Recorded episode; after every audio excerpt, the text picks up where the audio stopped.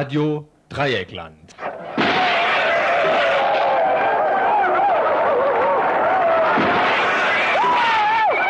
Tagesinfo.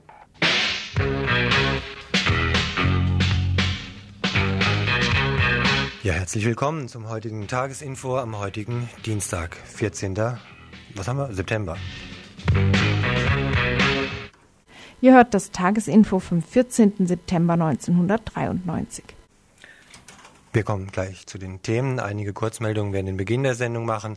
Danach einige etwas ausführlichere Themen. Josef stellt sie vor. Ja, Bevölkerung gegen Schließung von Postämtern in Freiburg. Nicht ohne Widerstand hat die Freiburger Bevölkerung und auch das Personal der Deutschen Bundespost die Schließung von angeblich unrentablen Postämtern in Freiburg aufgenommen. Eine Reportage aus dem Stühlinger. Außerdem Internationalismusarbeit in Freiburg im Umbruch. Der Bericht von einem Seminarwochenende im Südwind, den Räumen der Außenländerinitiative hier in Freiburg. Roma in Stuttgart. Seit Monaten befindet sich eine Flüchtlingsgruppe nun auch auf der Flucht durch Deutschland. Vor den Stuttgarter Ministerien fand ihre Forderung nach verlängerter Aufenthaltsgenehmigung bis zur Stunde kein Gehör. Heute Abend im Info werden wir konkreter den Stand der Dinge benennen.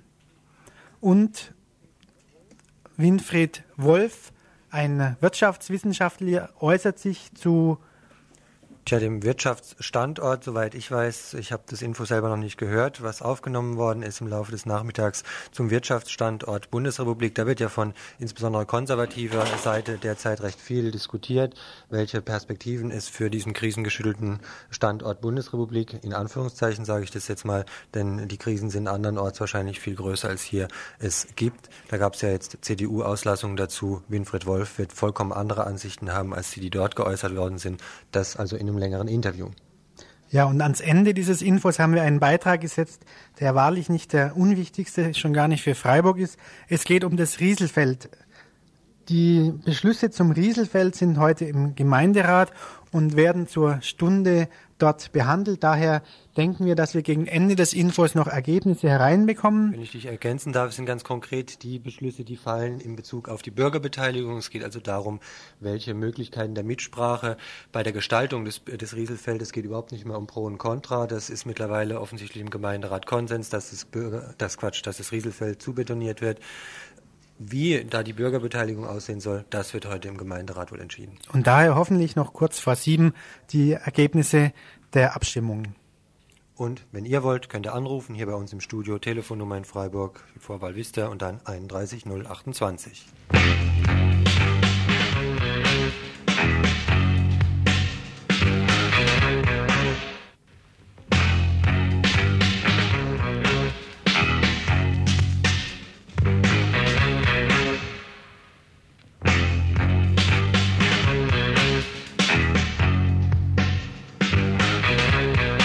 Wie gerade schon angekündigt, kommen wir jetzt also zu den Kurznachrichten. Drei Stück werden es sein. Anfangen tun wir natürlich mit Nummer eins. Mehrfach berichten wir in der Vergangenheit von der drohenden Abschiebung der Gruppe von Roma-Flüchtlingen, die seinerzeit in Dachau für Schlagzeilen gesorgt hatte. Die Dachauer Roma-Gruppe, die sich seit Mai auf der Flucht vor Abschiebung befindet, hat gestern vorzeitig das DGB-Heim in Föhrenbach verlassen. Grund dafür war eine Aufforderung von Innenminister Birzele, Sie besagte, dass die Roma in ihre Unterkünfte an den Herkunftsorten in Baden-Württemberg zurückkehren sollen. Alle Roma, die bisher heimgekehrt sind, sind jedoch als Einzelfälle verhaftet worden. So zum Beispiel Frau Fetice Memedowska, deren Mann vor sieben Monaten nach Mazedonien abgeschoben wurde und die mit ihren beiden Kindern seither bei der Roma-Gruppe mitzog. Sie kehrte gestern nach Geislingen heim und wurde sofort in Abschiebehaft genommen. Ihre Kinder wurden in ein Heim gesteckt. Deshalb sind die Roma so in Unruhe geraten, dass sie vorzeitig nach Stuttgart geflüchtet sind. Hier werden sie derzeit von Bürgern und Bürgerinnen geschützt und versorgt. Der Präsident der Roma-Union Baden-Württemberg, Yasa Demirov, denkt, dass nun noch mehr Roma aus Angst vor Abschiebung zu der Gruppe stoßen werden. Er bittet Innenminister Bürzele, noch einmal in Gesprächen eine menschliche Lösung zu suchen. Wir bleiben beim Thema. Kaum noch Flüchtlinge sind in der Vauban-Kaserne hier in Freiburg. Nach uns vorliegenden Informationen wird die Schließung des Abschiebelagers Vauban-Kaserne in der Freiburger Wiesenthalstraße jetzt auch nicht mehr ausgeschlossen. Diese Vermutung äußerte gestern die Flüchtlingsinitiative Saga. Bei einem Anruf heute im zuständigen Regierungspräsidium konnte eine Schließung auch dort grundsätzlich ebenfalls nicht ausgeschlossen werden. Derzeit befinden sich nur noch einige Dutzend Flüchtlinge in dem schlagzeilenträchtigen Kasernenbau. Anfang Oktober 1992 war das Lager eröffnet worden. Eine kurz zuvor durchgeführte Besetzung hatte damals auf die Brisanz dieser neuen Einrichtungen aufmerksam gemacht. Auch in der Folgezeit war von vielen Seiten Kritik an den Lagerbedingungen und der rechtlich untragbaren Situation vorgetragen worden. Inzwischen hat sich die Lage auf recht skurrile Weise verändert. Durch Personalausweitung einerseits und die Auswirkungen des Abschieberechts auf der anderen Seite ist ein bürokratischer Apparat aufgezogen worden, in dem mittlerweile erheblich mehr Angestellte im Lager sitzen wie Flüchtlinge. Vor diesem Hintergrund kann auch das Regierungspräsidium für die Zukunft nicht mehr grundsätzlich dementieren, dass eine Schließung ins Auge gefasst werden könne. Eine Gesamtkonzeption sei landesweit erforderlich, hieß es dort heute Nachmittag gegenüber Radio Dreieckland.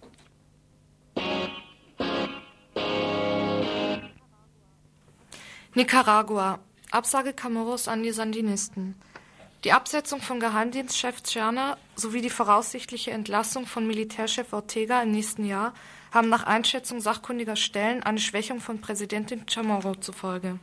Sie hatte vor zwei Wochen auf Druck aus dem eigenen Land sowie auf Androhung der USA die Finanzhilfe zu streichen, der Forderung nach dem Rücktritt Ortegas nachgegeben. Die in Nicaragua umstrittene Person Ortegas war bei der Linken in Verruf geraten durch weitgehende Zugeständnisse an rechts, wie letztlich geschehen am Beispiel der durch Sandinisten besetzten Stadt Esteli, bei der die Armee scharf gegen die Aktionisten vorging. Den rechten Kräften des Landes war er als Bruder des Sandinistenführers Daniel Ortega und eigenständiger Sandinist ebenfalls ein Dorn im Auge. In den USA hatten ultrakonservative Senatoren verstärkt auf Säuberungen gedrängt und schließlich durch ein Einfrieren der Subventionsgelder den Druck verstärken können. Diese Absage Camoros an die Sandinisten bedeutet einen weiteren Aufwind für rechts in Nicaragua und dürfte in dem ohnehin gereizten Klima des Landes militante Auseinandersetzungen zur Folge haben.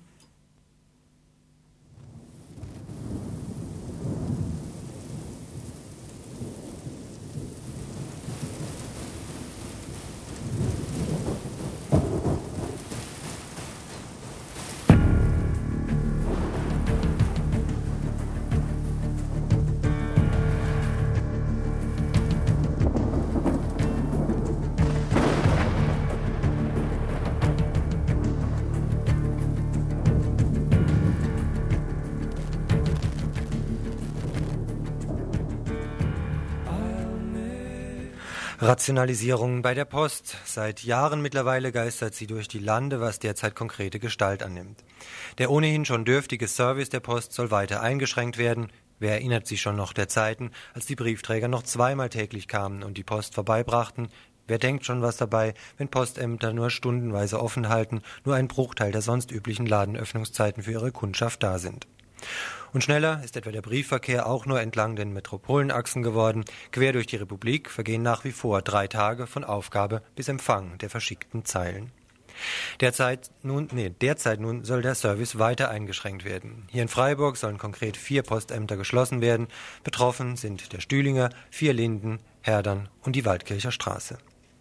Im Privatisierungsdeutsch hört sich das geplante Aus für die Dienststellen allerdings recht harmlos an. Der Postdienst soll wirtschaftlicher gestaltet werden, heißt es. Für die Beschäftigten wie für die Kunden und Kundinnen der Post hört sich dies allerdings wie Hohn an.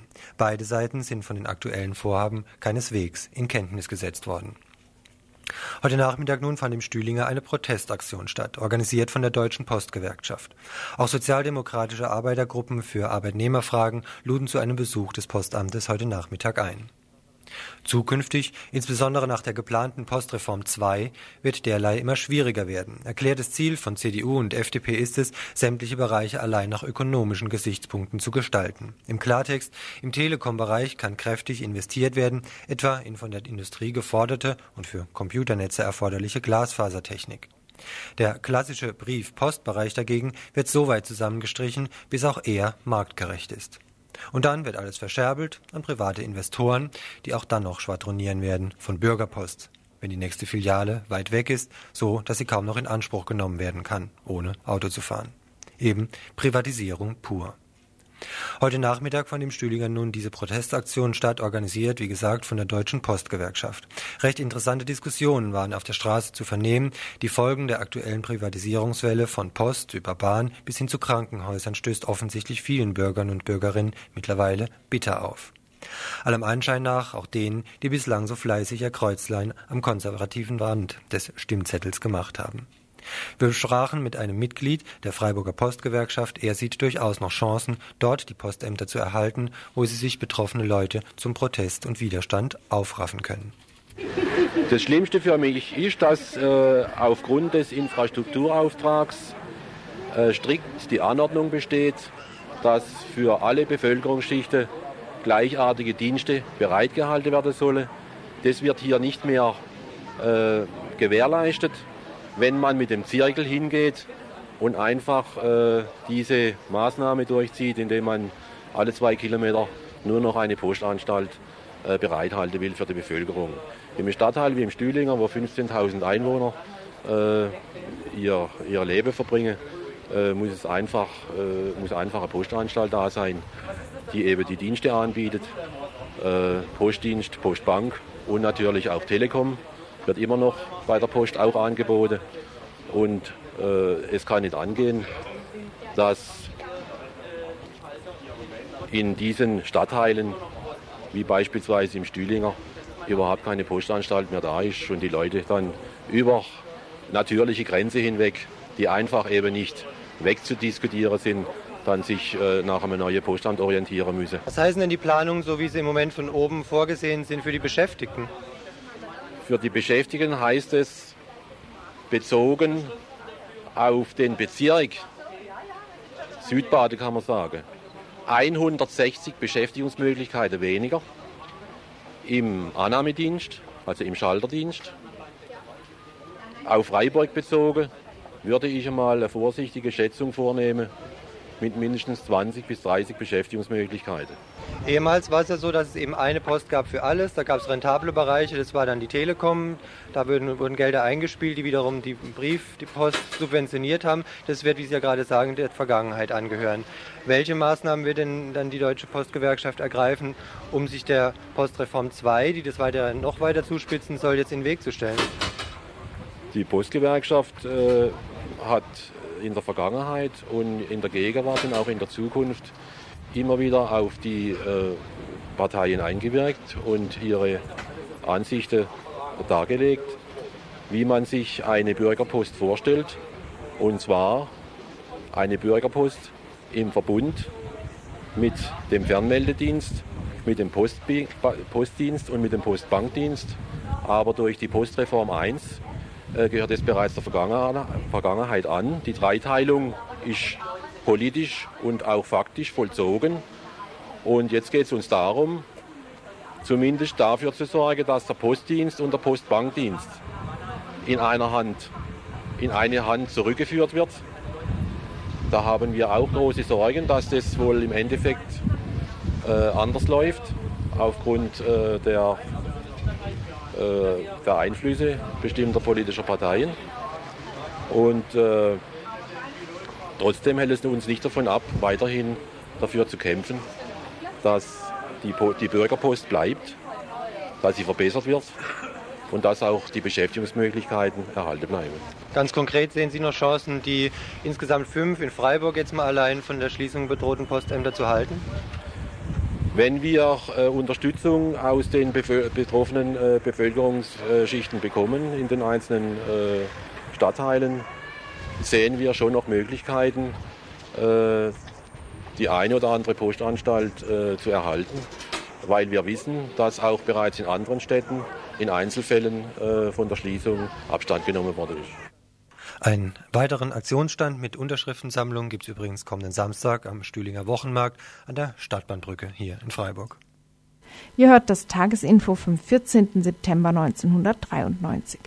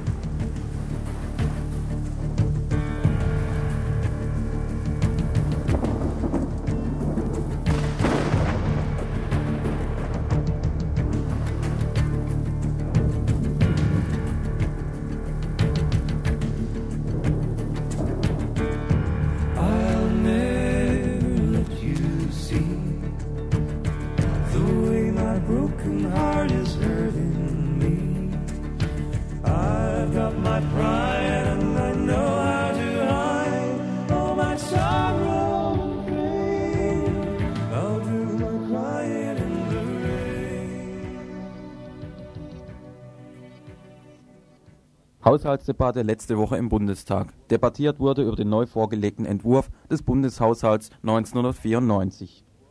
Zu diesem Haushalt, zu diesem Entwurf, führten wir ein Interview mit Winfried Wolf, Redakteur und Ökonom der Sozialistischen Zeitung aus Köln. Seine Sicht des Haushalts ist weniger eine nüchtern betriebswirtschaftliche. Ihn interessieren die Verteilungsprozesse zwischen oben und unten. Wer den Kuchen kriegt und wer das Mao am und welchen Einfluss die krisenhafte Weltwirtschaft auf den Haushalt hat. Wie apokalyptisch ist das globale Kuchenmesser der Krise. Zunächst aber Winfried Wolf zu Einzelressorts des Haushalts. Der Haushalt baut in starkem Maß darauf auf, dass Maßnahmen ergriffen werden, um in Bereichen wie Arbeit und Soziales, in Bereichen wie ABM, in Bereichen wie Sozialhilfe, in Bereichen wie ähm, Lohnnebenkosten Kürzungen vorzunehmen die letzten Endes die Mehrheit der Bevölkerung, die noch Arbeit hat und einen großen Teil von Arbeitslosen, Sozialhilfeempfängern und Rentnern mehrere Dutzend, wenn nicht 50 und mehr Milliarden Mark kosten wird und da Einsparungen betreibt. Das nenne ich eine Politik, die mindestens die politischen Ungleichgewichte in der Gesellschaft verstärkt, die im klassischen Sinn eine Klassenpolitik von oben darstellen. Zweitens kann man sagen, der Haushalt besteht darin, dass er kriegstreibend ist, kriegstreibend meine ich, dass weiterhin in sehr hohem Maßstab äh, Ausgaben für angeblich Verteidigung, aber auch für Kriegsführung oder zukünftige Kriegsführung oder Bürgerkriegsführung ausgegeben werden. Ich komme allein bei den drei Posten Verteidigung, Verteidigungslasten und zivile Verteidigung auf ein Gesamtetat von 50,5 Milliarden Mark, die direkt für diese Ausgaben, die man als Rüstung und äh, Kriegstreibung bezeichnen kann, ausgegeben werden. Es gibt dann eine ganze Menge von anderen Posten, die versteckt sind unter Etat Inneres und Etat Forschung und Technologie wie Weltraumforschung und so weiter. Der nächste Posten, der mir wichtig erscheint in diesem Etat, ist der, dass er ein Etat ist, der insgesamt nicht nur bei den armen Menschen spart, sondern gleichzeitig die reichen Menschen begünstigt. Das ist weitgehend festgelegt in dem Standortsicherungsgesetz der Bundesregierung, wo versucht wird, weitere Möglichkeiten zu finden, um die Unternehmersteuern zu reduzieren und gleichzeitig äh, Möglichkeiten äh, gesucht werden, um die Steuerflucht äh, der Reichen weiter zu begünstigen.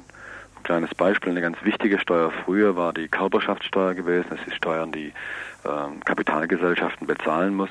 Die Körperschaftssteuer hatte früher einen Anteil am Gesamthaushalt von 7,3 Prozent im Jahr 85, also Mitte der 80er Jahre, und ist inzwischen auf 4,3 Prozent am Gesamthaushalt gesunken. Das heißt, der Anteil, den Aktiengesellschaften mit ihren Steuern liefern, um insgesamt das Steueraufkommen zu finanzieren, geht massiv zurück und ging zurück in Zeiten, wo Boomjahre waren.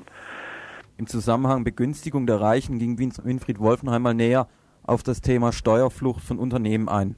Das heißt, während bei normalen Menschen die Steuern direkt äh, vom Einkommen abgebucht werden, er relativ wenig Möglichkeiten hat auf einen soliden Steuerbetrug.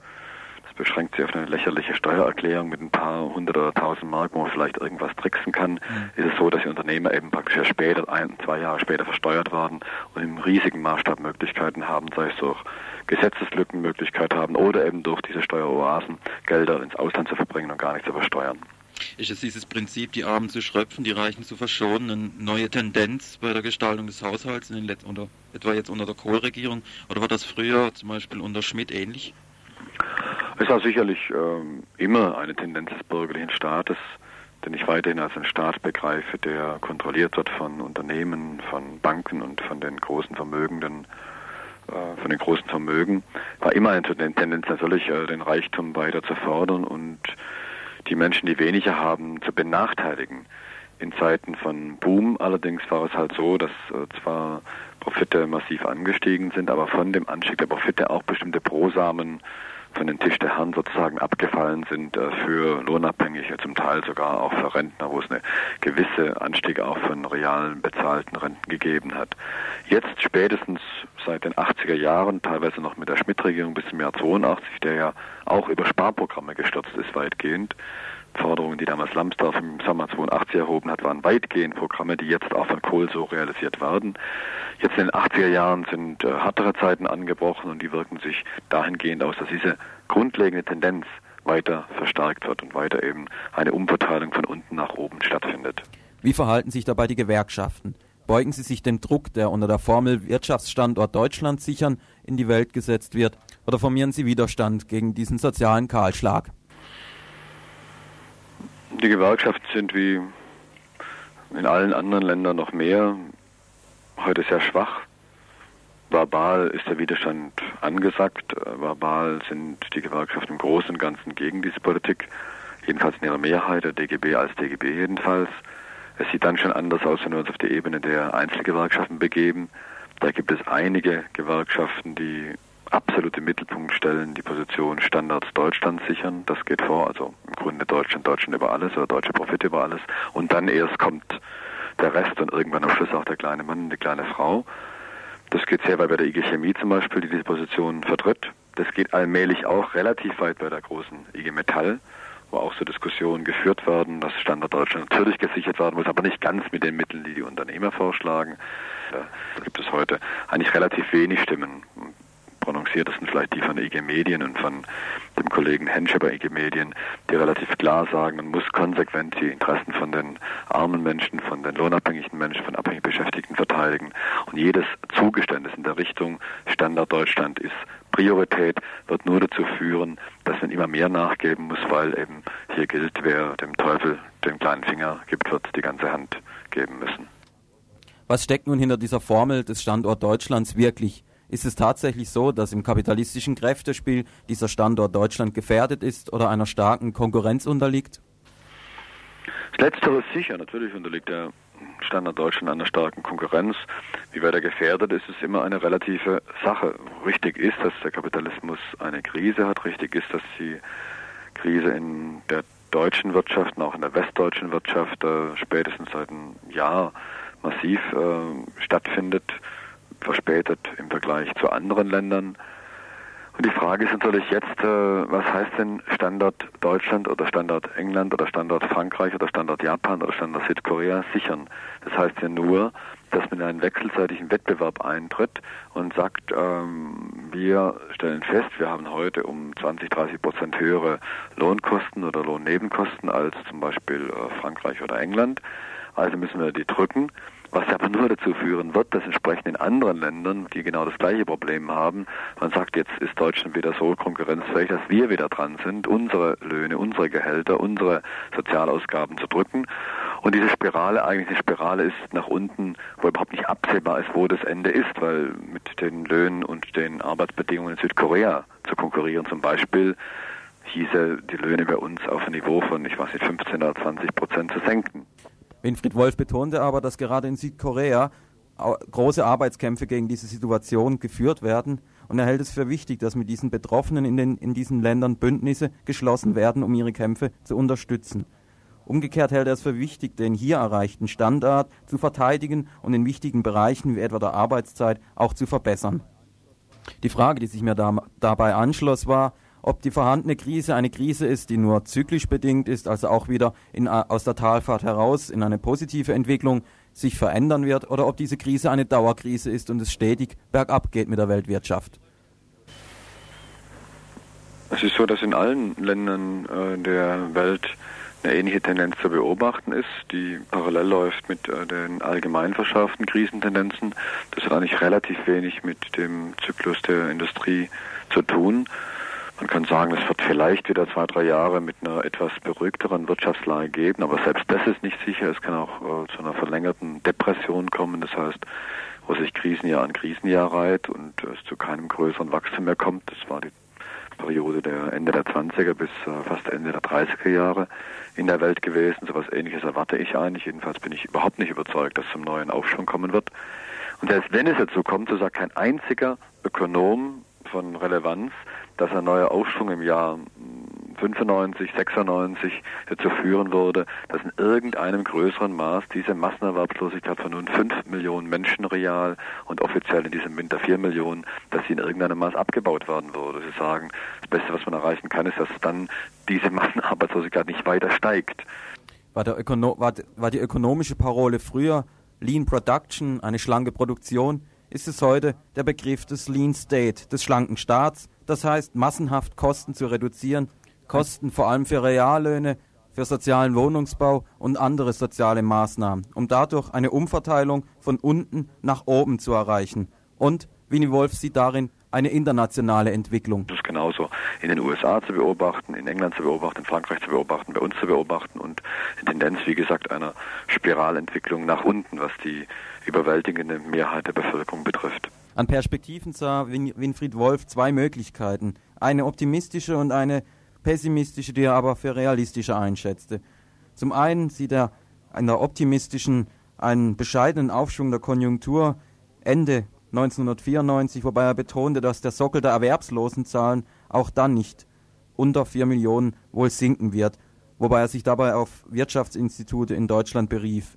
In der pessimistischeren Variante sah die Krise sich weiterhin verstärken, sah unter anderem Rationalisierungsmaßnahmen, die noch weitere Arbeit abschöpfen werden, was dann in den Jahren gegen in den kommenden Jahren zu Zahlen, zu erwerbslosen Zahlen wie in den 30er Jahren führen könnte, mit bis zu 6 Millionen Arbeitslosen in Deutschland.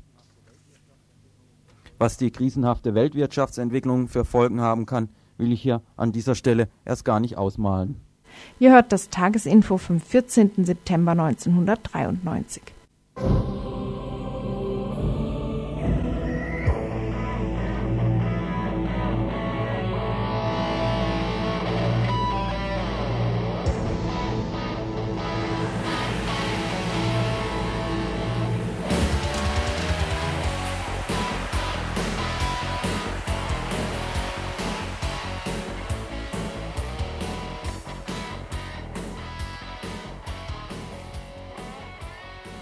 Nach Bosnien ist ein Hilfskonvoi unterwegs, organisiert allerdings weder von staatlichen Stellen noch von der UNO oder dergleichen. Vielmehr von Gewerkschaftern und Gewerkschafterinnen, die vor mittlerweile zehn Jahren sehr solidarische Unterstützung über Landesgrenzen hinaus erfahren hatten. Manche von euch erinnern sich vielleicht noch an die monatelangen Bergarbeiterstreiks in England, als die britische Premierministerin versucht hatte, mit eisernem Besen die Interessen der Beschäftigten an einem Erhalt ihrer Gruben platt zu machen. Damals gab es von Gewerkschaftsgruppen aus verschiedenen Ländern Solidaritätsadressen, aber eben auch finanzielle Unterstützung für die Kumpels in Britannien. Derzeit nun läuft die Solidarität in umgekehrter Richtung. Kolleginnen und Kollegen aus Europa sammeln auf Initiative britischer Gewerkschaftsmitglieder sowie von Aktiven aus der Antirassismusbewegung für die Arbeiter und Arbeiterinnen in Tuzla. Ein Hilfskonvoi mit Sach- und Geldspenden ist nun am 6. September in Britannien aufgebrochen. Sein Ziel ist eben Tuzla, eine Bergbauregion in Nordostbosnien. Dort leben Kroaten, Serben und Muslime nach wie vor gemeinsam in einer Ortschaft zusammen. Die Gruppe Workers Aid, die den internationalen Konvoi nach Tuzla unterstützt, schreibt uns hierzu Europaweit hat der Aufruf ein breites Echo gefunden. Gewerkschaften der Ölindustrie, der Journalisten und der Drucker unterstützen diese Initiative in Großbritannien. In Belgien wird sie von der Metaller-Gewerkschaft unterstützt. In Schweden hat der Verband der Hafenarbeiter kurz entschlossen 10.000 schwedische Kronen gespendet und Lastwagen für den Konvoi zur Verfügung gestellt. In anderen Ländern Europas, in Frankreich, Dänemark, Slowenien, Holland, Österreich, Irland und Italien, haben sich Unterstützungsgruppen gebildet. Einer der Aktiven hier in der BRD ist Hermann Nehls aus Berlin. Er verdeutlicht nochmal die Hintergründe, die zur Gründung der Kampagne geführt haben. Mitte der 80er Jahre war ein großer Bergarbeiterstreik ja in, in Großbritannien zugange. Und äh, Bergarbeiter in Tuzla, das ist eine Region in Bosnien, im Nordosten Bosniens, haben sich damals Bergarbeiter zusammengetan und haben Taglöhne gespendet für die streikenden Bergarbeiter in Großbritannien. Das ist vor allen Dingen deswegen also bemerkenswert, weil die Bergarbeiter in Tuzla also äh, eigentlich auch sehr arm dran waren und äh, trotzdem gespendet haben. Ihr habt konkrete Kontakte, habt euch ja auf die äh, ganze Kampagne jetzt ja vorbereitet. Kannst du in kurzen Worten mal schildern, wie die Situation sich in Bosnien für die konkret für Arbeiter, die dort eben beschäftigt sind, Arbeiter und Arbeiterinnen darstellt? Mhm. Also die, die Arbeiter, die Situation der Arbeiter ist natürlich eng verbunden mit der Situation überhaupt in Tuzla. Das Besondere an Tuzla ist, und deswegen äh, hat mich so fasziniert auch diese Initiative, dass Tuzla noch eine der letzten Regionen ist, äh, wo Kroaten, Serben und Muslime zusammenleben, also ein multi, multiethnisch ähm, äh, Region auch noch ist und das von daher auch wirklich besonders unterstützenswert ist. Du hast gesagt, es gäbe ein multiethnisches Zusammenleben, mhm. also verschiedenster Bevölkerungsgruppen. Wie kommt es denn gerade jetzt in Tuzla, in dieser Stadt in Bosnien, dazu? Das ist, ähm, das geht, das hat eine ganz lange Tradition in Tuzla, dass, ähm, dass da die die verschiedenen Ethnien äh, zusammenleben.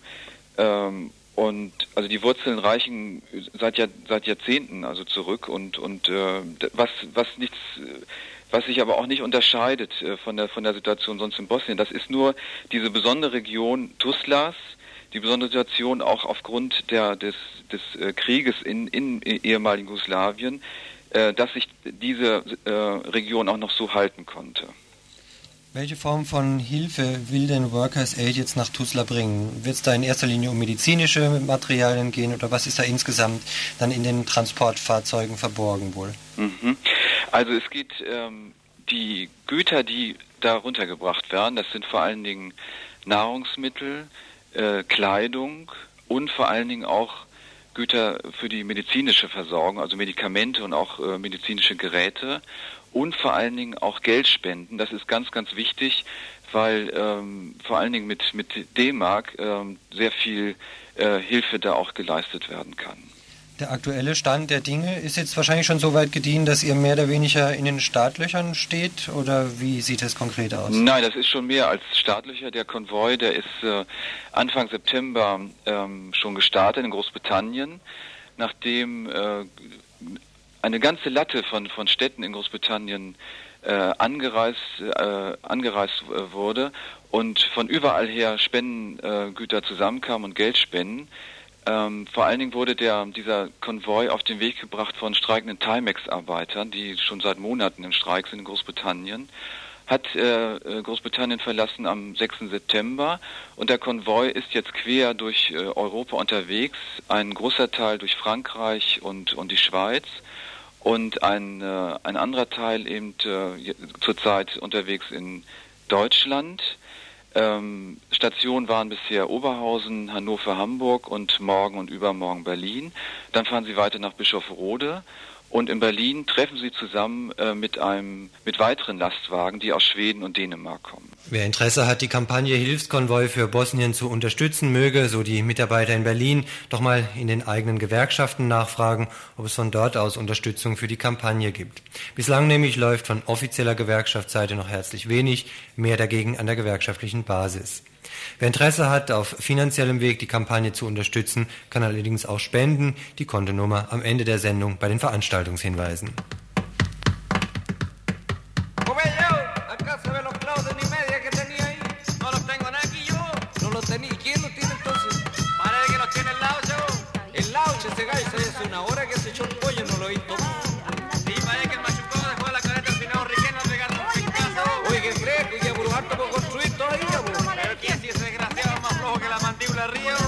Llegar más cocido que por el guagua los Oye, chicos, chicos. Permiso, compañero. Adelante, compañerita. Gracias, Tenga cuidado que no la vayamos a por aquí. Oye, ya, voy a trabajar, a trabajar. El auche quiere un caldo nomás.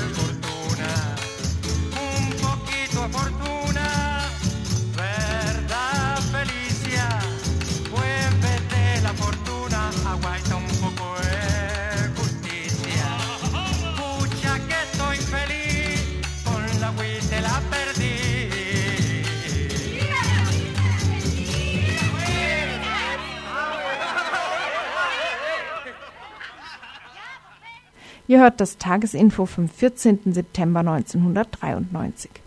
Ja, 20 Jahre ist es nun her, dass Victor Jara, der Autor des eben gehörten Liedes, mit dem motivierenden Titel Sacando Pecho y Brazo, Luft holen, Ärmel aufkrempeln, im Stadion von Santiago de Chile ermordet wurde.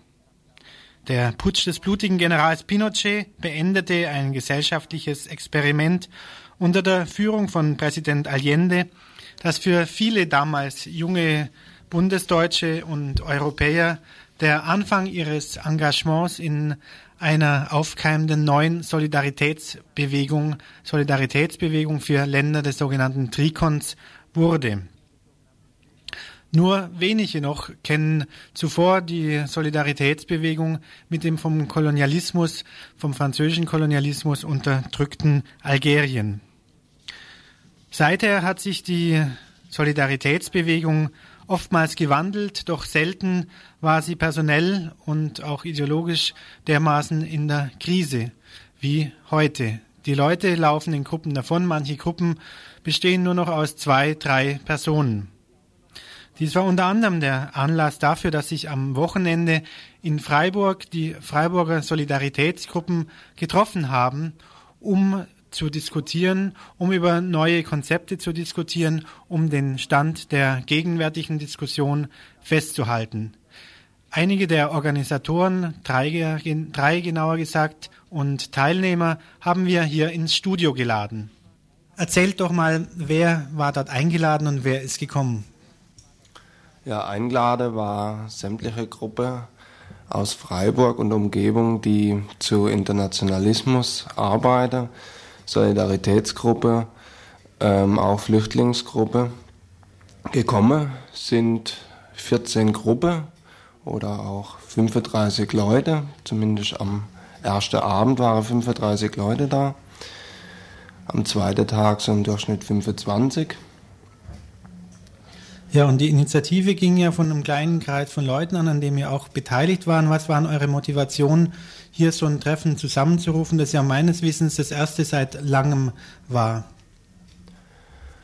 Die Motivation war einmal ein Forum zu schaffen für die Gruppe, bei dem nicht schon von vornherein klar ist, ähm, was die Arbeit sein wird oder dass man sich zu dieser und jener Kampagne bereit erklären muss und da mitmachen. Ja.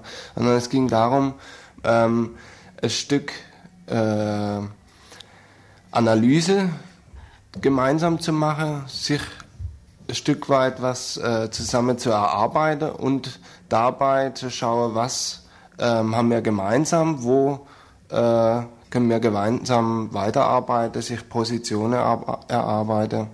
Ja, und was waren denn dann die Hauptdiskussionspunkte auf dem Wochenende selbst? Ja, am besten ist das zu vermitteln, indem wir das ein bisschen wiedergeben, was auch in den unterschiedlichen Blöcken gelaufen ist. Wir haben vier Arbeitsblöcke gehabt. Der erste Abend am Freitagabend ähm, hatte zum Thema die Vorstellung der Gruppen. Da ging es nicht so sehr darum, dass die Gruppen jetzt in der ganzen Bandbreite erzählen, was sie so an Aktionen machen, was für Projekte oder Bewegungen sie unterstützen, sondern eher das eigene Selbstverständnis zu vermitteln, eigene Erfahrungen, die gemacht wurden, vielleicht auch Prozesse, in denen sich der Ansatz verändert hat, wie zum Beispiel bei Nicaragua-Arbeitskreisen, die nach der Wahlniederlage der Sandinisten zum Teil ihren Arbeitsstil oder ihren Ansatz auch verändert haben. Und schließlich ging es auch um Selbstkritik und darum, Anregungen für die weitere Diskussion zu geben. Ja, nun ist ja in den letzten Jahren die Arbeit der Solidaritätsgruppen vor allen Dingen äh, davon beeinflusst gewesen, dass immer mehr Leute kamen. Also die Gruppen wurden immer kleiner. Auf der anderen Seite sind neue Gruppen entstanden. Ich denke da zum Beispiel so an die Kuba-Solidaritätsgruppe, äh, wo ist denn der gegenwärtige Stand der Solidaritätsarbeit, Internationalismusarbeit, Flüchtlingsarbeit hier in Freiburg, wie er auf dem Wochenende rausgekommen ist? Was sind denn so die Hauptprobleme, wenn man so will, oder äh, wo äh, macht sich denn die Sinnkrise, die ja die ganze Linke durchstreift, am meisten bemerkbar? Ich denke, die Bereitschaft der Gruppe, überhaupt zu dem Seminar zu kommen, hat schon damit zu tun, sich selber und seine Arbeit in Frage zu stellen. Also es macht sich einmal äh, daran fest, dass die Gruppe immer kleiner werde, einzelne Gruppen nur noch zu dritt, zu viert arbeiten. Ähm, und darüber hinaus aber auch ähm, äh, die schon deutlich wird an dem, äh, dass man aufgearbeitet habe, auch auf dem Seminar, was denn in den letzten 20, 30, 40 Jahren an Internationalismusarbeit lief, ähm, wie groß doch die Schwierigkeiten sind, ähm, Internationalismusarbeit zu machen und so die Gratwanderung zu schaffen ähm, zwischen äh, Unterstützungsarbeit im Trikont, ohne hier äh, die Arbeit und die Probleme außer Acht zu lassen. Also ganz grob umrissen mal. Ja. ja, und als zweiten Block haben wir uns überlegt, am Samstagvormittag einen Analyseteil zu machen, weil wir davon ausgehen, dass ohne eine genaue Analyse, ohne genau zu verstehen, was hier ökonomisch und politisch vor sich geht, ja, wir eben auch immer weiter die gleichen Methoden und gleichen Ansätze haben, ohne was vorwärts zu bringen. Das Thema des Analyseteils war, ähm, es ging um die fortschreitende Entgrenzung der dritten Welt, beziehungsweise auch der ersten Welt. Und es ging eigentlich darum, so Rahmenbedingungen, ökonomische Rahmenbedingungen aufzuzeigen für einen neuen Internationalismus. In dem zentralen Referat wurden dann so ökonomische Prozesse geschildert. Ähm, der Fordismus mit seiner Massenproduktion ist an seine Grenzen gekommen, ganz kurz gesagt. Es gibt so einen weltweiten Umstrukturierungsprozess. Das heißt, die großen Konzerne arbeiten transnational, specken vor Ort immer mehr ab, schmale Produktion, die ganzen Stichworte, die man im Augenblick auch so aus der BRD hört, aus der ganzen Diskussion um Standort Deutschland. Und das Interessante dabei war eben festzustellen, dass sich diese Strukturen weltweit ausprägen und es tendenziell zu einer Angleichung von den Strukturen kommt, also auch zu ähnlichen Rahmenbedingungen für internationalistisches Arbeiten. Ein anderer wichtiger Punkt war dabei die These des Referenten, dass Nationalstaaten immer mehr die Kompetenz verlieren, ähm, binnenpolitische, ökonomische Geschichte überhaupt noch steuern zu können, was auch ein wichtiger Ausgangspunkt ist, eben gerade für die Soli-Gruppen, die nationale Befreiungsbewegung unterstützen. Da kam dann die Frage, ja, wen unterstützen wir noch? Nationale Befreiungsbewegung oder vielleicht Basisbewegung? Das waren, waren so die zentralen Punkte der Diskussion. Vielleicht fällt euch noch mehr dazu ein. Ja, vielleicht noch eine Zwischenfrage zu der Entgrenzung. Heißt es dann, diese Entgrenzung äh, dass die einzelnen Solidaritätsgruppen zu bestimmten Ländern oder zur Unterstützung bestimmter Bewegungen äh, sich damit auch auflösen? Heißt es damit, dass die bisher bestehenden äh, Nationalstaaten in der dritten Welt ähm, irrelevant werden? Oder was bedeutet dieses Stichwort der Entgrenzung? Ja, wir sind nicht so weit gekommen, um das mit allen Konsequenzen zu diskutieren. Die These von dem Referenten war, die Solidaritätsbewegung muss sich in der Konsequenz auch entnationalisieren. Also man kann vielleicht dazu sagen, dass ähm, er seine Analyse begonnen hat mit einer Untersuchung der Riots in Los Angeles und seine zentrale These war eben die, dass um diese Riots zu verstehen, was da passiert ist, man sich klar machen muss, dass aufgrund von Veränderungen in der weltweiten Produktion im Prinzip jetzt Wirtschaftsstrukturen, die früher auch geografisch getrennt waren, inzwischen geografisch zusammengekommen sind. Ja, und nachmittags ging es ja auch dann in Arbeitsgruppen weiter. Was wurde denn dort genau diskutiert? Ja, ich stelle erstmal die Arbeitsgruppe vor, die es gab. Mir hatte zwei Arbeitsgruppen vorbereitet. Eine zur Internationalismusbewegung mit einem kurzen historischen Abriss auch und so die Standortbestimmung der aktuellen Internationalismusbewegung mit Rahmenbedingungen auch nochmal weiter diskutieren. Die zweite war ähm, eine Arbeitsgruppe zur Projektion und Motivation ähm, bei der Soli-Arbeit mit Indigene, indigenem Widerstand. Das war, heißt mit äh, dem Widerstand von Völkern, äh, ja, die indigenem ja. Äh, Widerstand, ja, also Völkern, Äh, gut, das war am Beispiel der Mapuche. Ja. Mhm. Aus, so Das sind also Völker, die, die jetzt nicht aus äh, den, den kolonialen Eroberungen abstammen, sondern bereits schon vor äh, den kolonialen Eroberungen äh, dort, Dort waren mal. existierten. Ja, was ist indigener Widerstand? Ja, äh, Widerstand aus der einheimischen Bevölkerung ähm, mit ganz großem Anteil auf Rückbesinnung auf ihre Kultur. Das, was man früher mal mit kolonialistischen Begriffen Ureinwohner nannte. Ja. Ja, und dann äh, gab es noch andere Arbeitsgruppen. Ja, und dann habe ich äh, spontan dort noch zwei Arbeitsgruppen gegründet. Die eine ähm, hat sich zur Aufgabe gemacht, weiter zu diskutieren an dem, was vormittags im Referat vorgestellt wurde, also so speziell an diese ökonomische äh, Umstrukturierung im globalen Kontext. Und die vierte Arbeitsgruppe ähm, zu feministischem Internationalismus anhand einer Projektvorstellung einer ähm, Begegnungsreise von Frauen hier und Frauen im äh, Trikont, äh, genauer Südamerika. Vielleicht nochmal kurz ein Wort zu dem äh, Begriff Trikon, weil äh, das vielleicht doch nicht allen Hörern klar ist, was damit genau, welche Gegenden der Welt damit bezeichnet sind. Ja, die drei Kontinente in der südlichen Halbkugel. Das heißt- Lateinamerika, Afrika und Asien. Mhm. Also um nicht ständig sogenannte dritte Welt zu sagen. Ja, und äh, da also auch wohl bis zum Sonntag kein neuer Begriff für die sogenannte dritte Welt gefunden worden ist, gab es äh, andere Ergebnisse jetzt von dem Wochenende, wie es weitergehen soll. Gab es äh, greifbare Ergebnisse oder wo äh, ist die Diskussion stehen geblieben? Wo wird weiter diskutiert werden müssen? Ja, ein Punkt, auf den wir eigentlich alle gekommen sind, dass in dieser Situation klar ist, dass wir uns auch auf die Realität hier beziehen müssen. Zum einen deshalb, weil wir damit durch steigende Zahlen von Flüchtlingen ähm, eh ständig damit konfrontiert sind. Wir müssen irgendwie unsere Aktionsfelder nicht nur außerhalb suchen, weil es stehen irgendwie genug Ansatzpunkte vor der Haustür.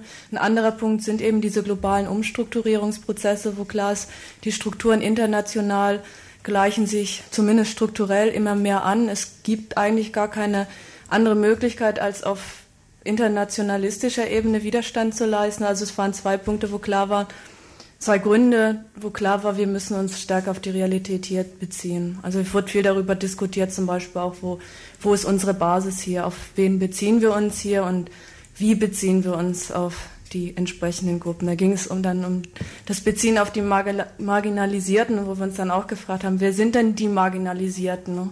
Wir kriegen zum Teil auch Leben auch seit Jahren von Sozialhilfe und Arbeitslosengeld. Also wir müssen da auch gar nicht so furchtbar weit gucken.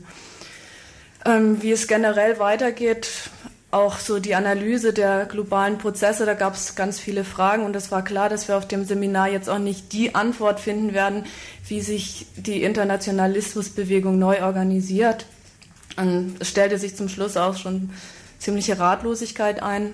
Und das Ergebnis war dann konkret zu gucken, wir können jetzt nicht wieder eine neue Kampagne starten, wollen eigentlich auch so nicht weitermachen. Das Ergebnis konkret war eine, so eine Art inhaltliche Vernetzung, geben das Thema sozusagen wieder an die Gruppen zurück. Das wird eine Zeit lang da intensiver nochmal aufgearbeitet, auch anhand der jeweiligen Praxis. Und wir werden uns in vier, fünf Monaten vielleicht nochmal treffen oder sicher nochmal treffen. Und in der Zeit wird es wieder eine Vorbereitungsgruppe geben, die dieses Seminar dann auch wieder vorbereitet. Nun ist ja schon seit langem in der Diskussion in der Internationalismusbewegung die Zusammenarbeit mit anderen politischen Bewegungen wie äh, Ökologiebewegung, Friedensbewegung oder einfach um aus dem äh, eigenen kleinen Ghetto rauszukommen, die Zusammenarbeit äh, verschiedener Solidaritätsgruppen, die länderbezogen sind in einem größeren äh, Kontext. Kann man denn dazu was sagen, wie die Diskussion hierbei in äh, den Gruppen in der Internationalismusbewegung weitergegangen ist seither? Es war auf jeden Fall so, dass auch bei dem Seminar ein breites Spektrum an Gruppe da war aus den Bereichen, die du genannt hattest. Und die Bereitschaft ist schon da, zusammenzuarbeiten. Die Notwendigkeit wird erkannt aus verschiedensten äh, Gründen. Und ähm, es gibt Überschneidungen und äh, da drin liegt auch äh, Möglichkeit der weiteren Zusammenarbeit. Das ist also, dass sich Interesse auch und äh, am Weiterarbeiten und an so einem Prozess zu, äh, gemeinsam zu machen äh, vorhanden sind. Wenn jetzt äh, jemand Interesse an so einer Diskussion hat äh, oder eine Gruppe nicht eingeladen war, aber das gerne gewesen wäre oder so, an wen kann man sich denn wenden, um äh, dort mit, mitzudiskutieren, äh, um Informationen zu bekommen, äh, wie die Diskussion weitergeht? Gibt es da Möglichkeiten, sich zu informieren? Also wir haben vor, nochmal äh, nach äh, Bearbeitung von dem Seminar zu machen und möglicherweise auch ein paar Punkte festzuhalten, die nochmal äh, rumzuschicken an alle Gruppen, die dabei waren, aber auch alle, die eingeladen waren und nicht dabei waren, nicht konnten. Ähm, ansonsten ist als Kontaktadresse die ADW in der Kronestraße. Ihr hört das Tagesinfo vom 14. September 1993.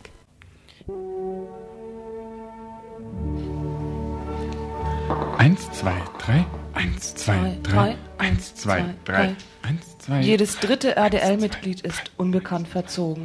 Eins, zwei, drei. Eins, zwei, drei. Eins, zwei, drei. Ein Drittel davon ist wohl beim Umzug gleich ausgetreten aus dem Freundinnenkreis von Radio Dreieckland. Heimlich, still und leise. Schade eigentlich. Müssen wir vergessen. Eins, zwei, drei. Eins, zwei, drei. Die übrigen geraten langsam in Vergessenheit. Nur hier und da trudelt mal ein Brieflein bei uns ein.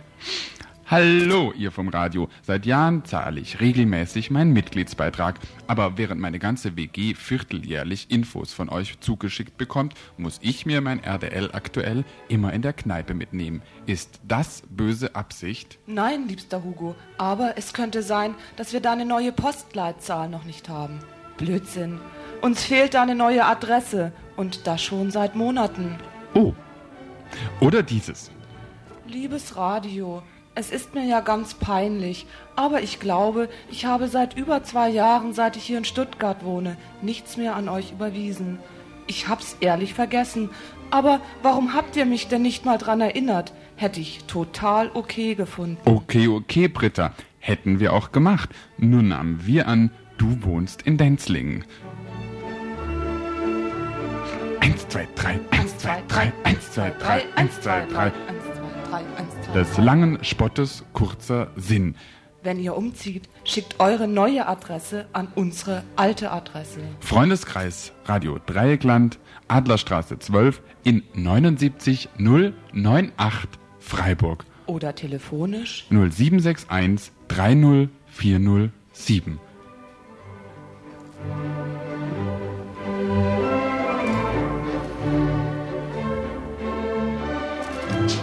Womit wir am Ende des heutigen Infos angelangt sind, das habt ihr euch wahrscheinlich gerade schon selber an drei Fingern abgezählt oder einfach so überlegt. Wir haben hier diesen kleinen Aufruf sozusagen als kleinen Abspann gesendet. Der endgültige Abspann, den gibt's gleich zu hören in Gestalt noch von Veranstaltungshinweisen. Das war jetzt einfach mal noch sozusagen eine Mitteilung in eigener Sache.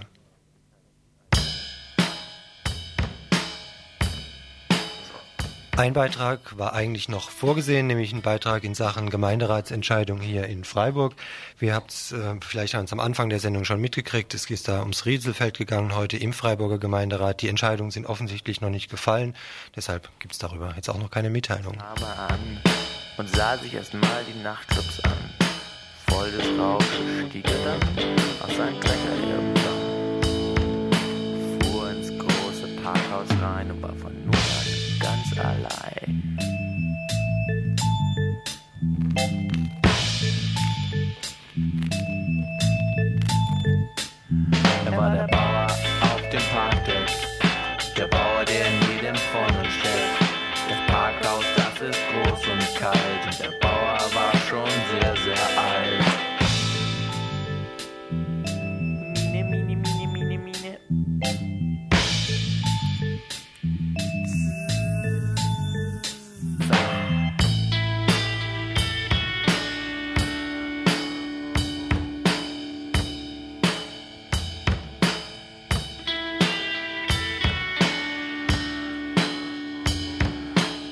parkt auf Etage 7, Platz 17b dort drüben.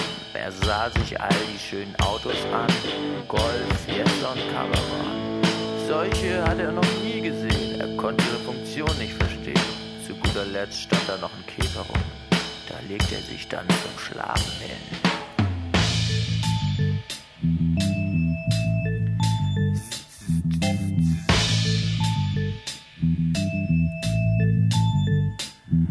War der Bauer auf dem Parkdeck, der Bauer, der in jedem vorne steckt. Bei den Autos wollte er schlafen, wie ein Hirte bei seinen Schafen.